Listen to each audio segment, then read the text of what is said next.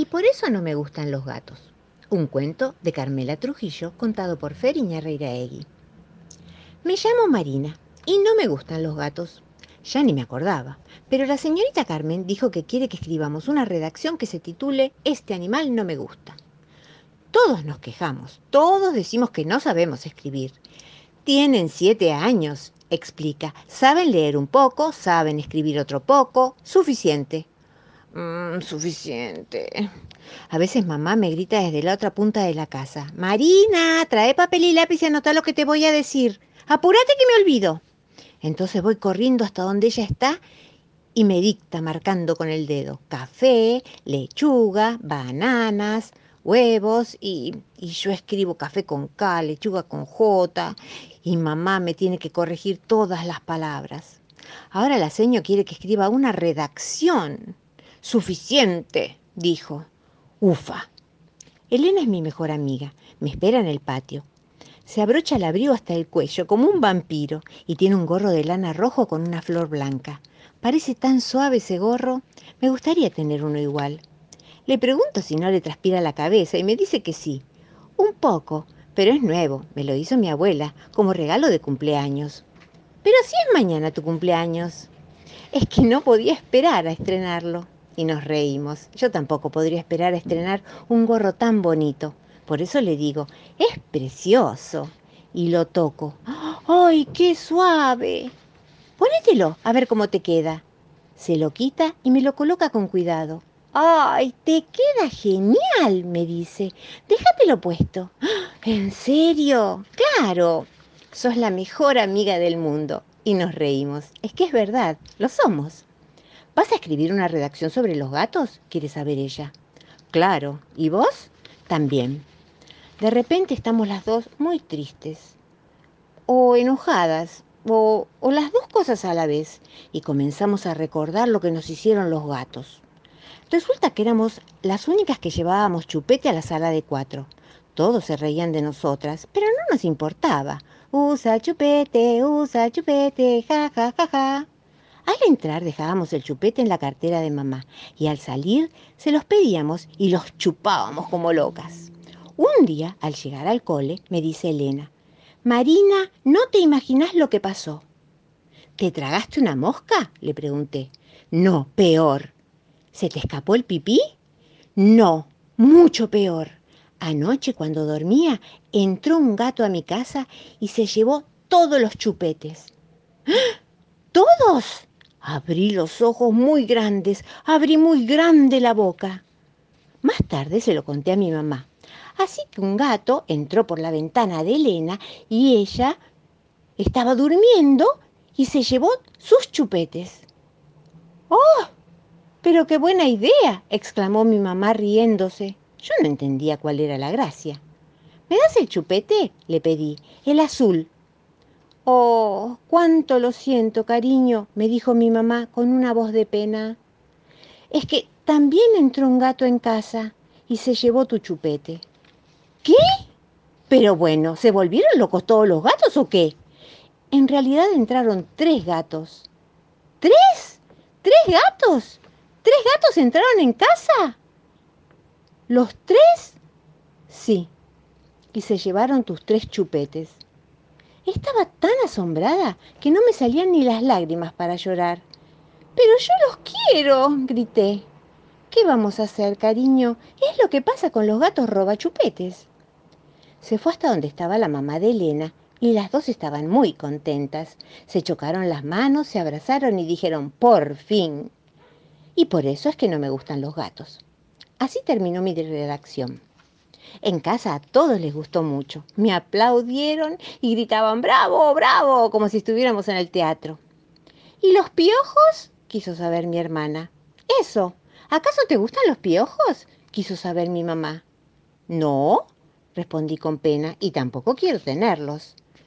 Bueno, tendrías que hablar con ellos, gritó papá desde la cocina. Casi ni lo escuchábamos, estaba batiendo huevos. Seguro que nadie se acuerda de los piojos. ¿Pero tengo que cambiar la redacción con lo que me costó hacerla? No hace falta, Marina, dijo mamá, pero otra vez no te pongas el gorro que no es tuyo. Mira lo que pasó. es que era rojo, suave y tenía una flor blanca. ¿Y qué? Salió papá de la cocina con una toalla en la cabeza enroscada como un turbante. y yo me reí de él. Deja de reírte, Marina, que soy tu papá. Uno no tiene que andar por ahí poniéndose los gorros ajenos. Y punto. Todos llevamos toallas en la cabeza. Todos usamos un shampoo especial y un peine fino. Todos nos hemos tenido que quedar en casa castigados. Los piojos me gustan menos que los gatos, mucho, mucho menos, nada de nada, pero no voy a cambiar mi redacción. ¿O sí? ¿Ustedes qué opinan? Esta zambita andariega viene llegando y se mete a la rueda como jugando y se mete a la rueda como jugando. Un pañuelito en el aire y una esperanza. Corazoncito ardiendo como una brasa. Corazoncito ardiendo como una brasa. Vengo desde Ainogasta pa' las pirquitas. Traigo una flor del aire de la lomita pa' mi tino gasteña, niña chulita. Esta es la historia de un niño que vivió hace mucho, mucho tiempo, pero mucho, mucho, mucho, ¿eh? El nene se llamaba Ciro. Ciro vivía en una cueva. Ciro tenía un garrote, porque Ciro era un niño cavernícola. Una mañana, Ciro paseaba buscando frutos silvestres para comer y se encontró con Francesca. Ella era un cachorro de mamut lanudo. Enseguida se hicieron amigos. Todos los días Ciro y Francesca jugaban juntos. Ella era cada día más grande, y más grande, y más grande, y más grande. Y el amor entre Ciro y Francesca también era grande, grande, grande. Pero la mamá de Ciro no quería que Francesca entrara a la cueva, porque llenaba todo de pelos. A veces Fran olía muy mal, y como no estaba educada, ensuciaba la cueva. Mamá decía, Saca ese mamut laludo de la cueva, Ciro. Hace pis por todas partes. Pobre Fran. Pero Ciro amaba a su mascota y Fran lo sabía. Un día, Ciro tuvo una brillante idea. Iba a enseñarle todo lo que él sabía a su mascota. Así mamá se daría cuenta de lo lista que era y también de lo graciosa que era, y mamá también la amaría. Pero Francesca no podía hablar solo barritar y muy muy fuerte. Ciro quería que Fran trajera un palito, pero se equivocaba y hacía lío. Probaron con dar vueltitas en el suelo, pero era tan grande que aplastaba el jardín y hasta la huerta de mamá, y eso no le gustó a mamá. Pero mami, decía Ciro, Fran es mi amiga y yo la quiero. Un día, Ciro jugaba en el prado Imaginaba que era un valiente cazador que cazaba osos y bisontes. Trepado a los árboles, buscaba sus presas y se balanceaba divertido en las lianas, cuando de pronto, ¡catapum! se cayó del árbol, justo, cuando un enorme dientes de sable se acercaba acechante a donde él jugaba. El felino lo miraba amenazante. Ciro, asustado, no podía ni gritar del susto. Pero en ese momento, Fran, haciendo mucho ruido con su estrepitosa voz, y corriendo pensadamente llegó al rescate y ahuyentó al tigre dientes de sable que corrió y corrió y corrió lejos, muy lejos de aquel enorme mamut.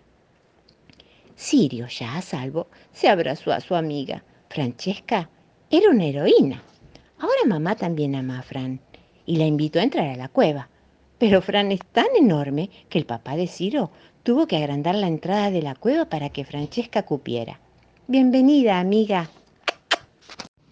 Había una vez una gata con una manchita negra en la trompa que vivía en una casita vieja con una ventana muy cerca del cielo azul. Si la guitarra sonaba, la gata decía miau y una estrellita bajaba para escuchar a la gata y volvía de nuevo hasta el cielo azul. Es hora de levantarse, dormilón, no me llamo Dormilón, me llamo Vitosaurio, contestó una voz bajo las sábanas. Muy bien, Vitosaurio, dijo su mamá. Arriba, que no queremos que llegues tarde el primer día de clases. Grrr, contestó Vitosaurio. Vitosaurio se quitó su pijama de dinosaurio favorito y se puso ropa nueva para su primer día de clases. ¿Puede ser que tus pantalones estén al revés? preguntó papá. Así puedo ponerle la cola de dinosaurio, explicó Vitosaurio. Mm, no, mejor no, dijo papá. Dalos vuelta, por favor.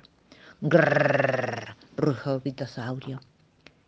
Vitosaurio dio un feroz mordisco a su tostada, devorándola. Después fue a armar su mochila. No puedo llevar muñecos al cole, ¿cierto? Cierto, dijo papá, pero tus juguetes te van a estar esperando justo acá cuando regreses. ¿Crees que va a haber más dinosaurios en mi clase? preguntó Vitosaurio. Creo que vas a hacer muchos amigos nuevos, respondió mamá. Al llegar al colegio, la señorita Lana recibía en la puerta del salón a todos los alumnos. Buen día. ¿Sos Vito? preguntó la señorita. Sí, pero podés decirme Vitosaurio, contestó nuestro amigo. Perfecto, dijo la maestra. Y vos podés decirme a mí, señorita Lana. A media mañana Vitosaurio devoró las uvas que había traído de casa. Así comen los dinosaurios. Los otros nenes, en cambio, comían su desayuno sin hacer ruido. Toda la clase trabajó sin cesar durante toda la mañana. Hicieron carteles con sus nombres para los percheros. Estoy haciendo un dinosaurio, dijo Vitosaurio a Pedro, que estaba a su lado. ¿Vos qué haces? Una nave espacial, dijo Pedro. Después la señorita Lana les habló del tiempo y les mostró unas láminas. ¡Ah! ¡Esa nube parece un dinosaurio! Dijo Vito. Parece más bien un castillo, dijo Nina. El castillo es de una princesa, dijo Maitena. De tres princesas, dijo Francesca, y las tres se rieron. También aprendieron letras. ¿Alguien puede decirme una palabra que empiece con A? dijo la señorita Lana. ¡Dinosaurio! rugió Vito. Mm, dinosaurio empieza con D, dijo la señorita. Pero a mí me gustan los dinosaurios, replicó Vito. A todos le gustan los dinosaurios, dijo la señorita Lana. No tanto como a las princesas, afirmó Nina. A la hora del almuerzo, Vito quiso sentarse junto a Maitena, pero ella no lo dejó. Esta mesa es solo para princesas, dijo enojada.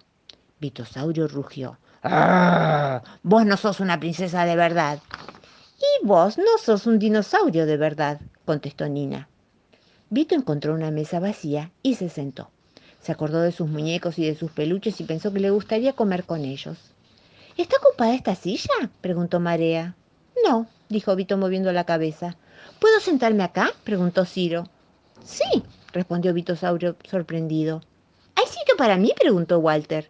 Claro, respondió Vitosaurio. Me gusta mucho tu remera de dinosaurios, dijo Marea. A mí me gustan los dinosaurios y también los dragones, dijo Ciro. Y a mí me gustan los dragones y los dinosaurios, dijo Marea. A mí me encanta mi lonchera nueva, dijo Walter, y todos se rieron mucho. Ya de buen humor, Vitosaurio devoró su sándwich. Grrr, así comen los dinosaurios. Grrr. Y todos en la mesa rugían y comían como verdaderos dinosaurios. Después de comer salieron al patio y Vitosaurio corrió con un león y con Walter. Voló con dragones y con Walter se amajó con astronautas que surcaban la estratosfera y ahuyentó a una banda de piratas y a Walter. Las princesas lo invitaron a tomar el té y después caminaron por la jungla y rugieron como vitosaurio. Cuando sonó el timbre, la señorita Lana los condujo a la biblioteca del colegio. Cada uno pudo encontrar un hermoso libro sobre los temas que más le gustaban. A la mañana siguiente, Vito se levantó de un brinco. Tenía muchas ganas de volver al colegio. Que tengas lindo día, Vito.